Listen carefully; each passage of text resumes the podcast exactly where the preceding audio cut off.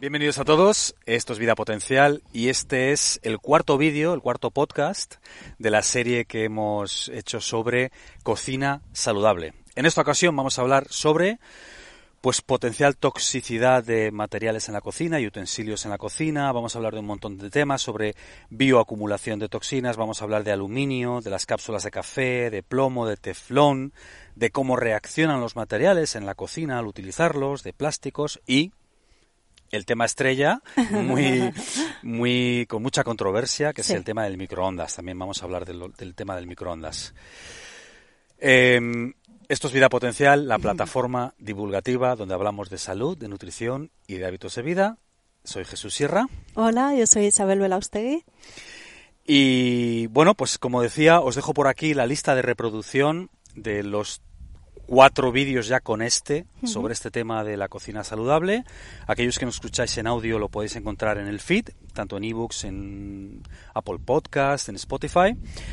Y un pequeño recordatorio antes de empezar para aquellos que mm, son nuevos en la plataforma, que en vidapotencial.com vais a encontrar un montón de artículos complementarios a todos estos temas de los que hablamos tanto en, en audio como en los vídeos.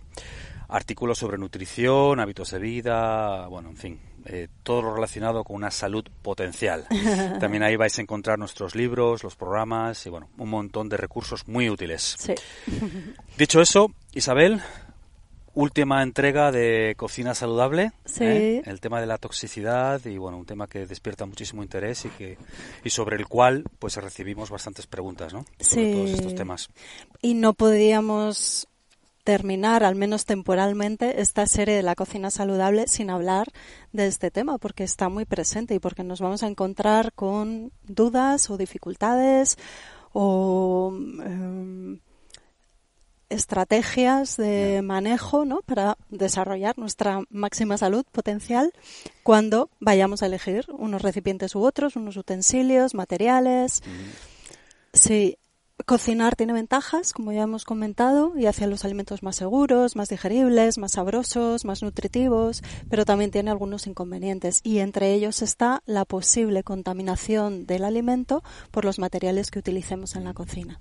Quiero decir una cosa, esto le puede interesar no solo la gente que siente pasión por la cocina o que cocina regularmente, pero también a gente como yo que quizá tampoco cocina tanto o que no cocina todo lo que le gustaría, pero es una información muy valiosa porque independientemente de que nosotros cocinemos o no, puede ser información muy relevante de cara a personas que están en nuestro entorno o de cara a sitios en los que comemos regularmente, restaurantes, en fin, que es una son son es un tipo de información que creo que es muy muy necesaria tener muy presente, independientemente de que seamos cocinillas o no seamos cocinillas. sí, sí, porque si eh, nos escuchan personas que encargan la comida en un restaurante o a una persona que les cocina o a servicios de, distribución de mm. alimentos, por ejemplo, saber en qué recipiente reciben ese alimento pues mm, puede ser una pieza clave para su salud. Mm. O eh, si el alimento se ha colocado caliente en esos mm, contenedores de aluminio o de plástico o no, bueno, pues son, son aspectos que sí, que pueden marcar una diferencia. Sí, muy útiles. Sí, mm. sí. Eh, la cuestión es que los materiales que se emplean en la cocina no son estables completamente, no son inertes, tienen vida. y en el uso, en la aplicación de temperatura o de calor o cuando les da la luz, pues eh, pueden liberar partículas que pueden ser potencialmente tóxicas para la salud o pueden producir una intoxicación crónica latente que no da la cara porque es muy lenta o provocar problemas de salud concretos y muy caracterizados, muy determinados. Claro, es, es importante entender también que muchos de estos problemas pueden ocurrir no necesariamente en meses ni siquiera años, puede ser a través a lo largo de una vida casi, ¿no? Puede ser casi décadas incluso. Exacto. Que es como esa gotita que va, va, llenando un depósito, bueno, y que en un mes no hace nada, ni en dos, ni en tres, pero al cabo de diez años una gotita llena un depósito. Exacto. Sí, porque algo que caracteriza a estas sustancias es que son bioacumulables, mm. es decir, que se acumulan en los tejidos vivos, en nuestro cuerpo, se van almacenando, entonces va habiendo un efecto acumulativo, sumatorio de todas esas gotitas eso es muy importante. Y a lo largo de los años, a lo largo de una vida, eso puede ser pues un factor determinante en ciertos bueno en cierta en cierto deterioro de nuestra salud o ciertas patologías no exacto. O manifestaciones negativas para nosotros. Eso es eso es. Y más hoy en día que vivimos en un entorno en el que encontramos con bastante frecuencia muchas de esas sustancias o algunas de estas sustancias con efectos tan importantes en nuestra salud. Entonces si solamente estamos expuestos a una gota puntual, incluso a un reguerito de gotas en una misma línea, pues igual lo toleramos porque también somos un organismo maravilloso que es capaz de gestionar todo esto. Pero si tenemos gotitas por un lado, por otro, por otro, por otro, regueritos que nos bombardean al final, a lo largo del día, de la semana, del año, igual eso termina desbordando nuestra capacidad de desintoxicación. Tiene un efecto acumulativo, no solo. Mm. Eso es. Y eso es un aspecto muy importante. ¿Cómo reaccionan algunos materiales de la cocina ¿no? en contacto con los alimentos? Tenemos, por ejemplo, los recipientes de hierro y de cobre, que cuando entran en contacto con alimentos muy ácidos, como puede ser el tomate, los zumos de frutas cítricas, el vinagre, liberan partículas de estos metales al alimento. Y esto, cuando lo ingerimos, vamos a tomarnos ese alimento con esas partículas de hierro y de cobre, que pueden producir diversos grados de intoxicación con efectos perjudiciales para la salud. El hierro y el cobre son minerales que necesitamos para nuestra salud, pero dentro de unos márgenes. Cuando superamos esos márgenes saludables, entonces podemos tener problemas. Mm. Perdón, no sé. Otros eh, materiales, por ejemplo, el aluminio, que está muy presente. El aluminio es un material muy inestable de manera que libera muchas de estas partículas de aluminio al, eh, a la comida o a la bebida que contiene. Es algo muy importante porque el aluminio está presente en distintos utensilios, en cazuelas, en recipientes, en contenedores, incluso en espátulas, en cubiertos que utilicemos para cocinar, o en el papel de aluminio, o en las cápsulas de café, ahí hay aluminio. Pero también está presente en el agua, en los medicamentos, en el entorno y es muy inestable y tiene un efecto muy perjudicial para nuestra salud. El aluminio es tóxico para el sistema nervioso y se ha demostrado la asociación entre la acumulación de aluminio y el desarrollo de enfermedades neurodegenerativas como la demencia, el Alzheimer, por ejemplo. Es también un tema muy controvertido porque cuando buscas referencias bibliográficas, encuentras estudios que demuestran los efectos nocivos de la intoxicación por aluminio o la exposición por aluminio y encuentras estudios que dicen que no, que el aluminio es seguro, que sí, que es verdad, que puede liberar partículas, que puede estar presente en los eh, alimentos, en la bebida, en la polución, pero que son niveles muy bajos y que esos niveles no tienen efectos nocivos. Entonces, bueno, si te quedas con esos artículos, con esas evidencias científicas, te quedas tranquilo. Yo no me quedo tranquila, porque es lo que decimos antes, no es una gotita, son muchas gotitas. Y el aluminio tiene un efecto acumulativo y un efecto sumatorio. Entonces no estamos expuestos solo a una pequeña cantidad de aluminio que viene de esa fuente. Estamos sometidos a una exposición continua casi y sobre todo en determinadas personas, los que tomen medicamentos, el, aluminio está presente en muchos medicamentos, entonces están teniendo una ingesta diaria de aluminio, eso hay que contemplarlo y en, los estudios no se contempla este efecto. O sea, no se contempla el efecto sumatorio, ¿no? Exacto. Son, estudios aislados. Sí. Y claro, hay que estudiar la toxicidad de un metal en combinación con otros. Metal y, bueno, de una sustancia tóxica en combinación con otros, que eso es muy importante. Entonces, el aluminio tiene esa facilidad de que es muy inestable pasa fácilmente al alimento, que es de lo que estamos hablando ahora, un efecto acumulativo y un efecto sumatorio de combinación con otros tóxicos. Todo esto es para planteárselo. por lo menos principio de prudencia, ¿no? Sí, sin duda. En mi opinión, sí. Porque además el, el efecto nocivo que tiene en la salud es muy importante. Es muy importante y estamos asistiendo a un crecimiento de los casos de este tipo de enfermedades. Pensamos en los ancianos, eh, en el Alzheimer, en la demencia, pero ¿y los niños? Todo este crecimiento de los trastornos del espectro autista, por ejemplo. Es un tema muy delicado, no está claro, pero bueno, es algo a contemplar también. quizá está habiendo algo en el ambiente, en el entorno, en el estilo de vida que está favoreciendo pues esa alteración de la salud a un nivel tan profundo. Entonces en la cocina, volviendo desde un prisma práctico, ¿cómo hacemos para evitar eh, el aluminio en la cocina, en los, en los utensilios, en los cacharros? Pues primero, elegir utensilios que no estén hechos de aluminio. Luego vamos a ver cuáles son ah, los materiales más estables.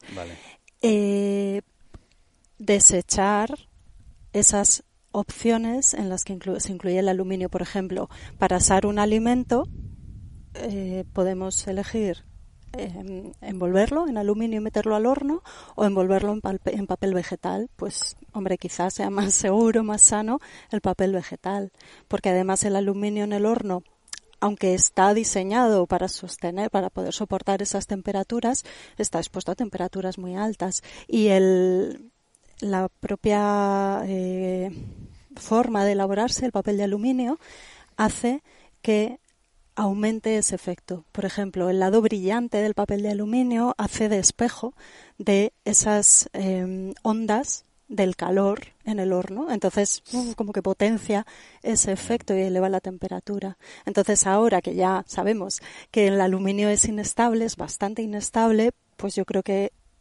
podemos elegir utilizar eso, el papel vegetal en lugar del papel de aluminio para el horno. O, por ejemplo, queremos usar papel de aluminio para envolver los alimentos porque nos es más cómodo y, y preferimos eso al film transparente, al plástico transparente, que quizá es más seguro, pues lo que podemos hacer es no poner el alimento caliente directamente en el papel de aluminio, esperar a que se enfríe y entonces ponerlo en el papel de aluminio, porque el calor es un movilizador de todas esas eh, partículas, ¿no? del desprendimiento de esas partículas hacia eh, del material del, en este caso del papel de aluminio. Entonces, cuando está frío es más estable. facilita que las moléculas se puedan desprender. Eso si es. está frío es más estable. Eso es, eso es. Por ejemplo, es una opción hacernos el café en la cafetera, no utilizar una cafetera de cápsulas. Porque eso se ha visto, que la alta temperatura y la alta presión de las cafeteras favorece la eliminación, el paso de partículas de aluminio y de plomo de las cápsulas hacia, en este caso, el café. También hay que ponerlo en contexto. Si es una persona sana, mm, fuerte, vital, que normalmente se toma su café de su cafetera o té o lo que tome y un día puntualmente se va a hacer un café de cápsulas, pues probablemente no pasa nada porque tiene margen. Ahora, si es una persona enferma, una persona debilitada, con cáncer, una persona con Alzheimer, no le vamos a dar el café de cápsulas todos los días si queremos cuidar de ella. Entonces, ponerlo en contexto. Como siempre, yo creo que bueno, es algo de lo que hablamos en vida potencial muchas veces también. No ser extremistas, porque también vivimos en el mundo en el que vivimos, en el que nos ha tocado vivir. Hay ventajas, hay inconvenientes, hay comodidades, hay problemas. Poner las cosas en contexto también nos alivia, porque si no podemos vivir con una carga y una culpabilidad que no hay quien la soporte. Yo, por ejemplo, no me importa decirlo, yo a veces tomo café de esos de cápsulas. No lo tomo todos los días, no intento evitarlo porque sé esto que acabas de explicar, pero estoy en casa de un amigo, tiene esa cafetera y me ofrece un café de esos, me lo tomo porque, bueno, pues estoy sano, eh, utilizo la sauna todos los días. y bueno, pero lo que quiero decir, sí, quiero apuntar a lo que acabas de decir, que, que, tampoco hay que caer como en el pánico de, Dios mío, no puedo salir de casa, no puedo hacer nada. No, es tener la información saber de dónde vienen estos estas potenciales sustancias tóxicas, pero como dice el axioma, ¿no? la, el veneno lo hace la dosis, ¿no? Mm, eh, bueno, pero efectivamente tenemos, hoy en día por el mundo en el que vivimos hay muchas fuentes de dosis y hay que gestionarlas, pero efectivamente alguien sano, fuerte, sí. pues bueno, yo aún así no abuso, pero mm. bueno, ya está, si un día tomas uno no pasa nada, ¿no? Claro, y lo que has dicho, te das saunas todos los días, haces deporte, respiras aire puro, te das paseos por la playa, por el campo, o sea que tú estás favoreciendo tus vías de depuración de toxinas, tus vías de eliminación de, entre otras cosas, el aluminio. Si eh, se trata de una persona en el contexto en el que hemos hablado, encima con una enfermedad así, que además vive en una gran ciudad en la que está respirando cada día mm, la contaminación de los coches, que no va nunca al campo ni a la playa ni a ningún entorno natural, que además come muchos alimentos procesados, por ejemplo, que tiene que tomar medicamentos. Bueno, bueno, eso es un sumatorio, eso hay que tenerlo en cuenta, claro, es que es muy distinto. Claro. Sí. Ahí está la, la visión holística de la salud, la visión general de entender todas las variables. ¿no? Eso es, la personalización de los consejos y luego a nivel individual o para las personas de nuestro entorno, las personas a las que cuidamos, el uso razonable, inteligente de la información. Claro. Sí. Muy bien. Aluminio. ¿Qué más? ¿O queda algo de aluminio? No, vinculado con el aluminio encontramos el plomo, que también causa un daño en el sistema nervioso cuando se acumula. Además, también se ha visto que puede dañar los riñones. Y el aluminio, eh, perdón, el plomo, lo encontramos en la cocina, en los recipientes de cerámica o de barro que tienen el esmaltado interno brillante. Cuidado porque en ese tipo de esmalte de barnices hay plomo que se libera también al alimento. Vale. O sea, evitar ese tipo de... Eso es, ese tipo de recipientes. Luego tenemos el teflón. El teflón es el antiadherente de las sartenes que resulta tan cómodo y es maravilloso.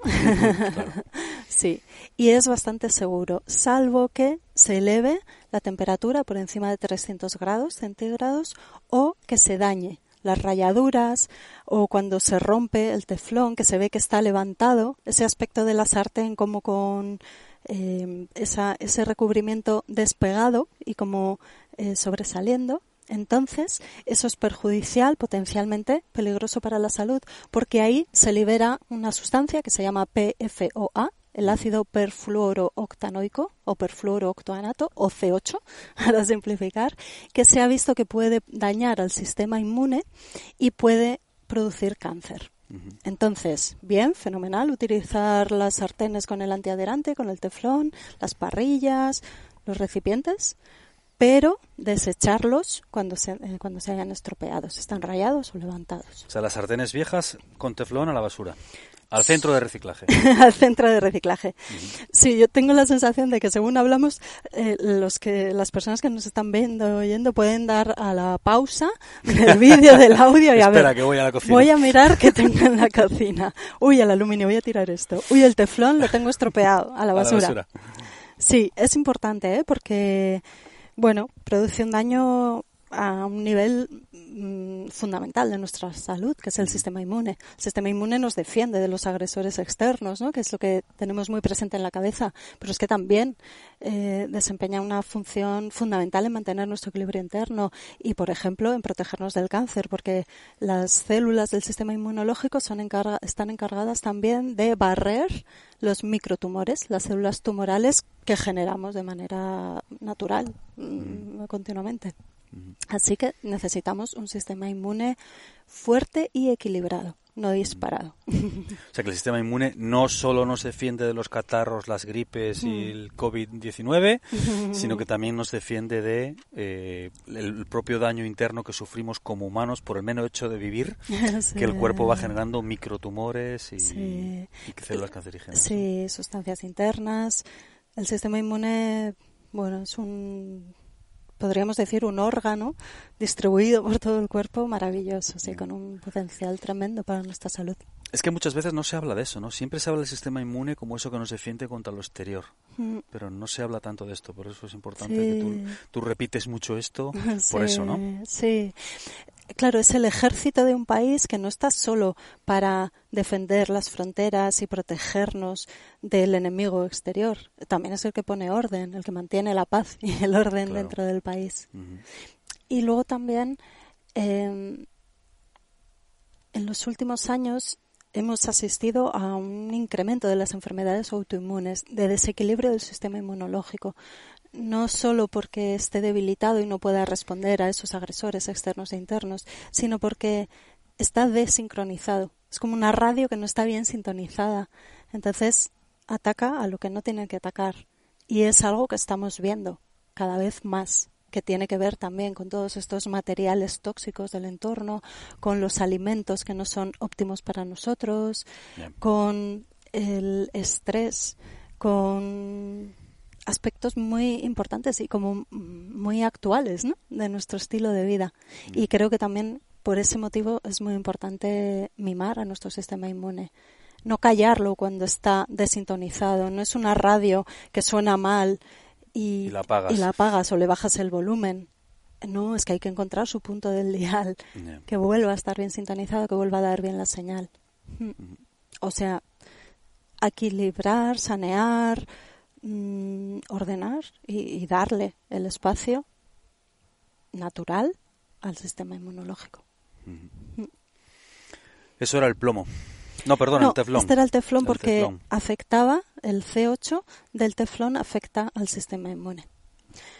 Tenemos otros eh, materiales de los que hemos hablado ya en ocasiones, que sabéis que me gustan mucho, que son los plásticos. Están muy presentes en el día a día y muy presentes en la cocina.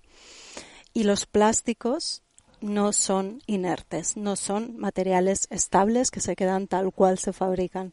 No, también en la exposición a altas temperaturas, en el uso, en el rayado, en cuando en la exposición a la luz del sol, se van deteriorando. Y al deteriorarse van liberando eftalatos, bisfenol A, sustancias que son tóxicas para nuestra salud, que actúan como disruptores endocrinos, es decir, como imitadores de nuestras hormonas, y entonces se unen a los receptores celulares de las hormonas como camuflados, ¿no? No son hormonas, pero se unen a los receptores que se han diseñado para que las hormonas se unan a ellos y eso produce alteraciones a nivel hormonal, endocrino, a nivel del desarrollo, del crecimiento, en la fertilidad y también en el desarrollo del cáncer.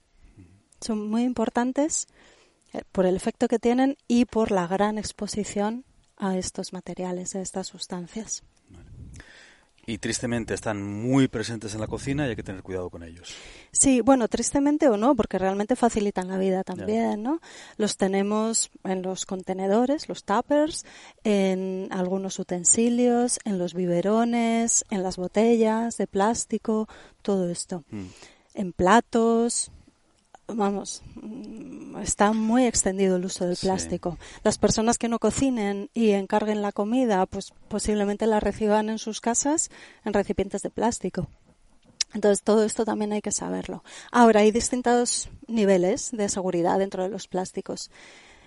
Eh, ahora es cuando le tenéis que dar a la pausa al vídeo o al audio, os vais a la cocina a mirar vuestros contenedores de plástico o las botellas o lo que está, los platos de plástico y miráis en la base porque hay un código que eh, corresponde a un triangulito con unas flechas y en el interior un número. Este es un código de seguridad, por decir así, de la composición del plástico. Vais a ver distintos números.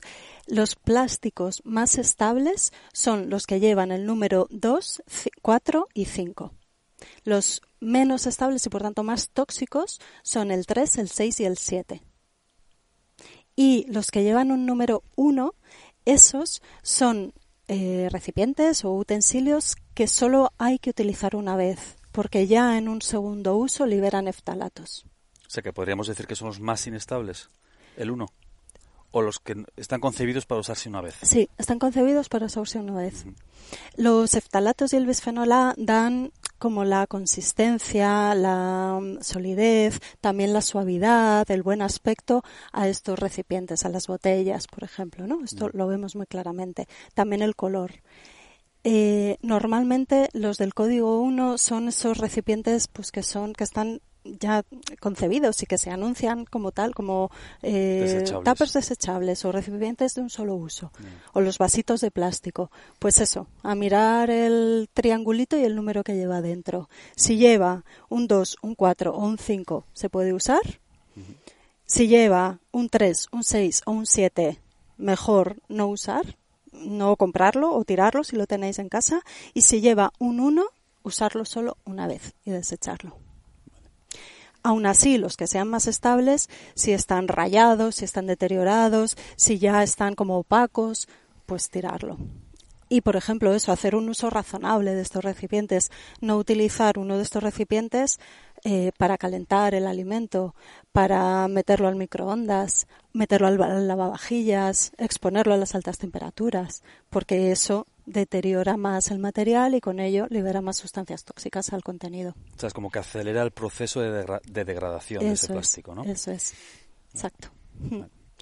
O lo que hemos dicho antes también, preparamos el alimento y no lo echamos caliente, recién hirviendo tal, al recipiente de plástico o al colador de plástico o al vasito de plástico. Esperamos a que se enfríe y luego ya lo pasamos a uno de estos recipientes de plástico. Bien. ¿Y qué pasa, por ejemplo, con esos vasitos de café y le echamos café hirviendo? ¿A evitar? Dentro, yo creo que... ¿A evitar dentro de lo posible? Claro, yo creo que no hace falta que me lo diga, ¿no? sí, a evitar dentro de lo posible. Claro. Sí darle la vuelta primero al vaso antes de echar el contenido a ver qué número lleva y en función de eso también elegir y llevar en el bolso un vasito de un material más estable. Ya están los de vida potencial con esas cosas raras. Sí, y complicando la vida. Bueno, pero no, quiero decir que, claro, esto es lo de siempre. La información está ahí, luego cada uno que tome las medidas que quiera tomar en función del, del conjunto de decisiones que tome a lo largo del, pues, del día, del año y lo que quiera hacer, ¿no? Pero de sus prioridades. La información es poder. Sí, y la información es libertad. Plásticos, ¿qué más tienes apuntado? Bueno, pues que con todo esto, claro, la pregunta es, vale, ¿yo qué utilizo entonces en la cocina? ¿Qué hago, no? Bueno, pues desechar estos materiales que son nocivos para la salud que nos van a robar mm, vitalidad. vitalidad, bienestar, satisfacción, felicidad y elegir los más estables. ¿Y cuáles son los más estables? El vidrio es el más estable de todos estos materiales. La porcelana o la cerámica libre de esos esmaltados brillantes que contienen plomo y el acero inoxidable. El acero inoxidable es de los materiales más estables, entonces es de los más interesantes para utilizar en la cocina con cuidado en un aspecto, que es que los alimentos ácidos, muy ácidos, eh, como los cítricos, el vinagre, etcétera, eh, pueden alterar el, acero inoxidable y facilitar la liberación de níquel presente en la aleación, que también es perjudicial para nosotros. Vidrio, acero inoxidable, y porcelana sin recubrimiento brillante con, plomo. Potencialmente con plomo. Eso es. Eso, es. Eso es lo óptimo. Sí. Así que, de nuevo, pausa y a revisar armarios y cajones. Hombre, también invitar a quien nos pueda estar viendo o escuchando que tampoco hace falta de repente que entremos como en pánico, vayamos a la cocina y digamos, oh cielos, ¿qué he estado haciendo? No pasa nada. Pues se trata a partir de ahora, el que quiera, pues poco a poco ir tomando medidas, ir deshaciéndose de aquellas cosas que pueden ser potencialmente tóxicas, ir poco a poco incorporando aquellos utensilios que están dentro de estas categorías que hemos visto que son más estables. Eso es. No hace falta tampoco, bueno, pues entrar en visión túnel y, pensar que, oh cielos, que hemos hecho? No, no pasa nada. Claro, poco a poco. Claro. Mm, apuntarlo ahí para mm, cuando se me estropee esta cazuela o cuando mm, tenga un ingreso extra o cuando alguien me pregunte qué quiero que me regale por mi cumpleaños, le voy a pedir una cazuela de acero inoxidable. Eso es. un set de tuppers de vidrio. Eso es. un vasito portátil de vidrio. Claro. Eso es. sí, claro. Y ya está, sin agobios y sin sufrimiento, e insisto, y sin culpa, que ya tenemos mucho de eso. No, con alegría, con felicidad, con ligereza, con criterio, e, y también de nuevo contextualizando. Estoy enfermo, no me encuentro nada bien, mm, me duele todo, no tengo energía y de pronto al darle al pausa he visto que tengo el armario lleno de productos de aluminio, de los eftalatos, todos los plásticos, pues igual sí que empiezo ya a hacer esto. Igual para esa persona eso es más importante que quizá para otra, ¿no? Claro, sí. Mm, deshacerse de esos. Exacto, hacer el cambio, mm. sí. Muy bien. Y quería hablar también del microondas. Uh, el tema del microondas. el microondas que también está muy presente en nuestro día a día y que ha mejorado la vida de muchas personas. Es muy cómodo, rápido, limpio, y, y está. Tiene sus ventajas, ¿eh? Tiene sus ventajas, por supuesto. Mm. Y está muy presente. En la mayoría de hogares hay un microondas. Tiene ventajas. Por ejemplo, el alimento en el microondas no requiere estar en un medio líquido o en un medio graso para su preparación, para su cocción, se cuece en sus propios jugos, en su propia agua, en su propia esencia. Y eso conlleva una menor pérdida de nutrientes y una preservación de su estado nutritivo. También en el microondas podemos cocinar el alimento a temperaturas más bajas que en una sartén, en una olla, en una cazuela.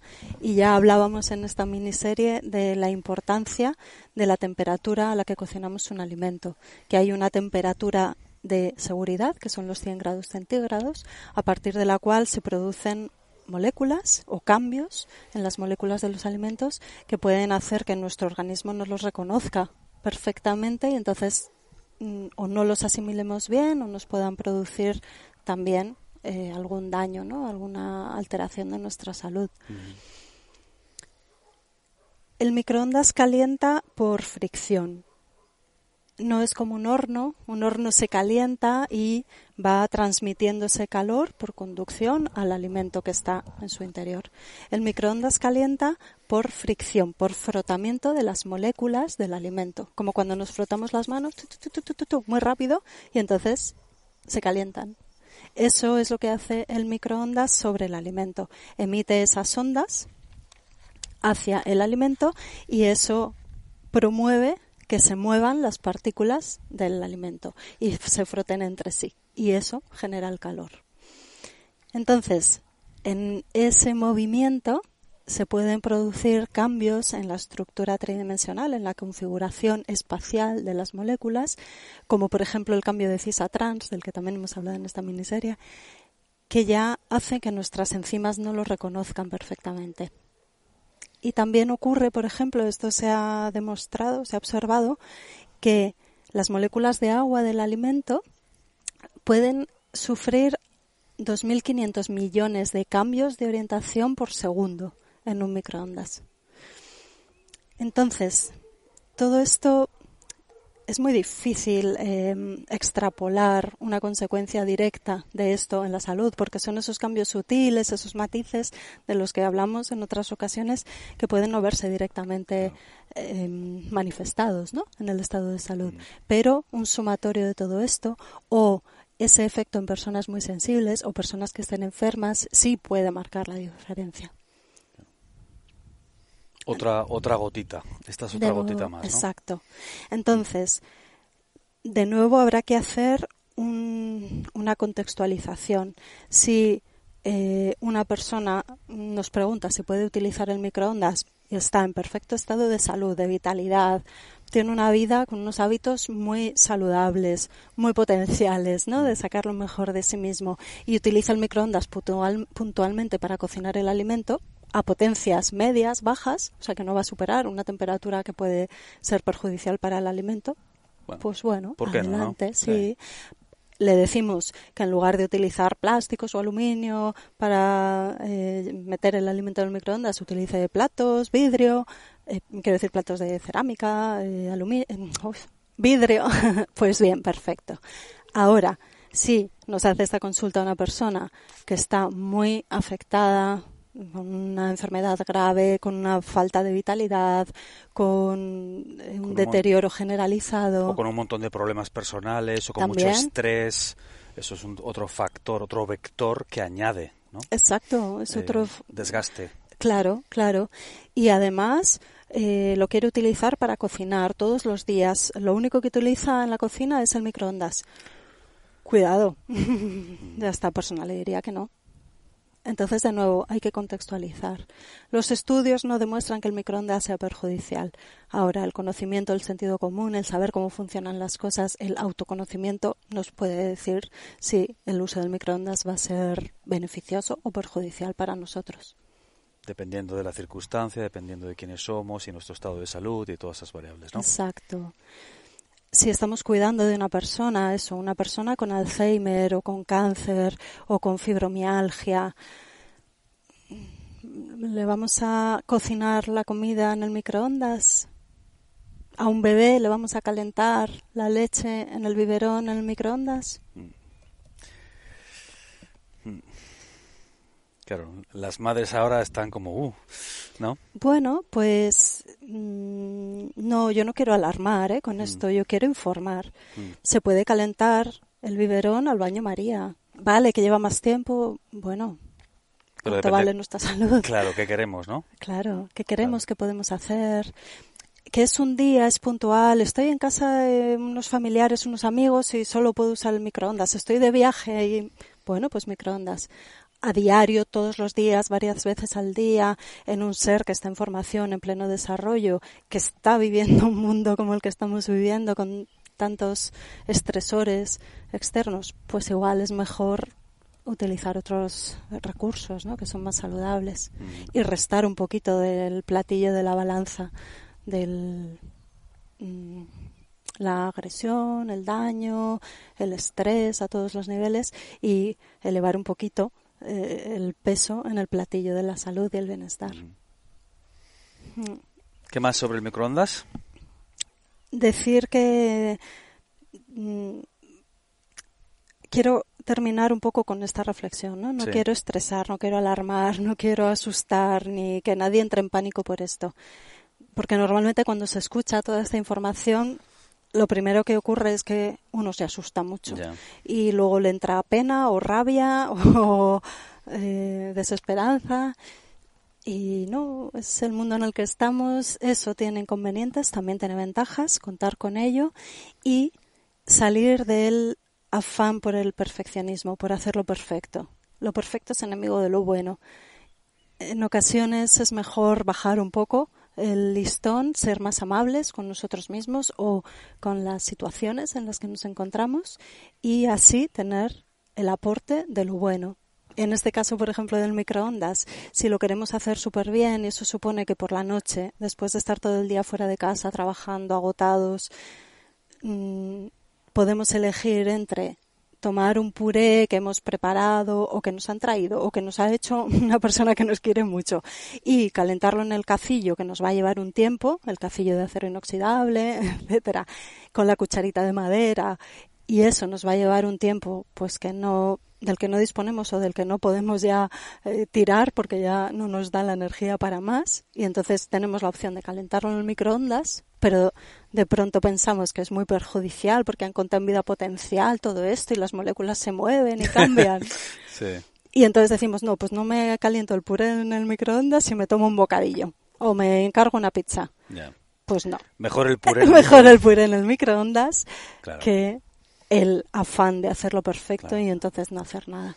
Una vez más, todo es un equilibrio de compromiso. Mm. Este tema de la cocina y todos los temas de la salud. Es todo un equilibrio de compromiso. Vivimos en el mundo en el que vivimos, tenemos la vida que tenemos y se trata de poco a poco ir tomando decisiones que nos vayan encaminando hacia esa pues vida más saludable, ¿no? Pero que hay que manejar muchísimas variables y todos tenemos nuestras nuestra vida, nuestros problemas, nuestros estreses y nuestros elementos distorsionadores y bueno, se trata de manejarlos, minimizarlos, intentar hacer lo mejor posible de todo lo que ponemos, de- dentro de lo que podemos y cuando ya no llegamos a más, pues tampoco pasa nada. Mm. Y tomar la decisión y, y intentar hacer lo mejor que podemos, ¿no? Sí. Pero cuando no lleguemos a más, también no castigarnos, no fustigarnos. Sí, ser a- amigos de nosotros mismos, Mm. querer lo mejor para nosotros y dárnoslo con, con simpatía, con amabilidad, con benevolencia. Y porque también esto puede suponer una carga de estrés tremenda para, para las personas que tengan ese perfil, ¿no? Mm, Más perfeccionista, más exigente, también más eh, sensibles a estos temas y entonces que se asusten mucho. No, ponerlo en contexto, en equilibrio y, y, y querernos en todos los sentidos, no solo con una buena comida y una buena actividad física y un buen descanso, querernos también con un trato amable con nosotros mismos. Está. Hoy no he podido entrenar, pues no he podido entrenar, no pasa nada, ya entrenaré mañana. Hmm. Hoy tengo que usar el microondas porque he llegado de viaje, son las 2 de la mañana. Hmm. Eh, de una reunión de trabajo y no me voy a poner a calentar mi sopa que me preparó mi abuela eh, con mucho cariño, pues ya está, lo meto en microondas, no pasa nada un día. Hmm. Pero mañana es sábado, puedo descansar, pues no voy a usar el microondas y lo voy a calentar por inducción en el cacharro de acero inoxidable que me han regalado porque lo pedí, Eso. porque lo oí en vida potencial. Por Eso ejemplo, es. ese tipo de situaciones te refieres, ¿no? Sí. Y no castigarnos si a las 2 de la mañana usamos el microondas, no pasa nada. Sí, sí. ¿Algún apunte más, Isabel, antes de terminar el episodio de hoy? No, ¿No? que probablemente haya más capítulos de esta serie porque Sí, fíjate cuando empezamos pensábamos que iba a ser una charla de una hora y, Y vamos, vamos por cuatro ya. vamos por cuatro. Pero bueno, yo creo que con razón porque es un tema Mm. muy importante Muy- y sí que nos afecta en el día a día y que podemos manejar también. Yo creo que esto es muy importante, ¿no? Eh, hay aspectos de nuestra salud, de nuestra vida, de nuestro bienestar que se escapan a nuestro manejo, a nuestra capacidad de acción. Hay otras que están ahí en nuestra mano, entonces aprovechémosla, Mm, aprovechémoslo todo eso, porque eso nos da las riendas de nuestra salud de nuevo. No tenemos que esperar que alguien nos traiga una pastilla mágica. No, no. Cada día, varias veces al día, en la cocina, en la- el supermercado, en el gimnasio, en el sofá, en la cama, podemos ir tomando decisiones y llevando a cabo acciones que nos van eh, haciendo avanzar en esa senda, ¿no? De lo que queremos ser. Y nosotros tomar la responsabilidad de nuestra salud y, y tomar acción concreta cada día, sin castigarnos. Sí. que eso también es salud. Es muy importante. Pues saludos a todos. Mil gracias de nuevo por estar ahí, por apoyarnos y por y por suscribiros al canal. Bueno, lo voy a decir. Y por suscribiros a Vida Potencial, tanto a- aquí en este canal de YouTube como a Vida Potencial Salud, este nuevo canal en el que eh, colgamos vídeos más cortos, píldoras de conocimiento, eh, muy, muy prácticas. Lo dejo por aquí. ¿Dónde aquí? Sí, aquí creo que va a salir.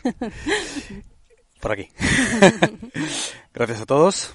Muchas gracias, saludos a todos, cuidaos mucho y no os agobiéis, poco a poco. Poco a poco.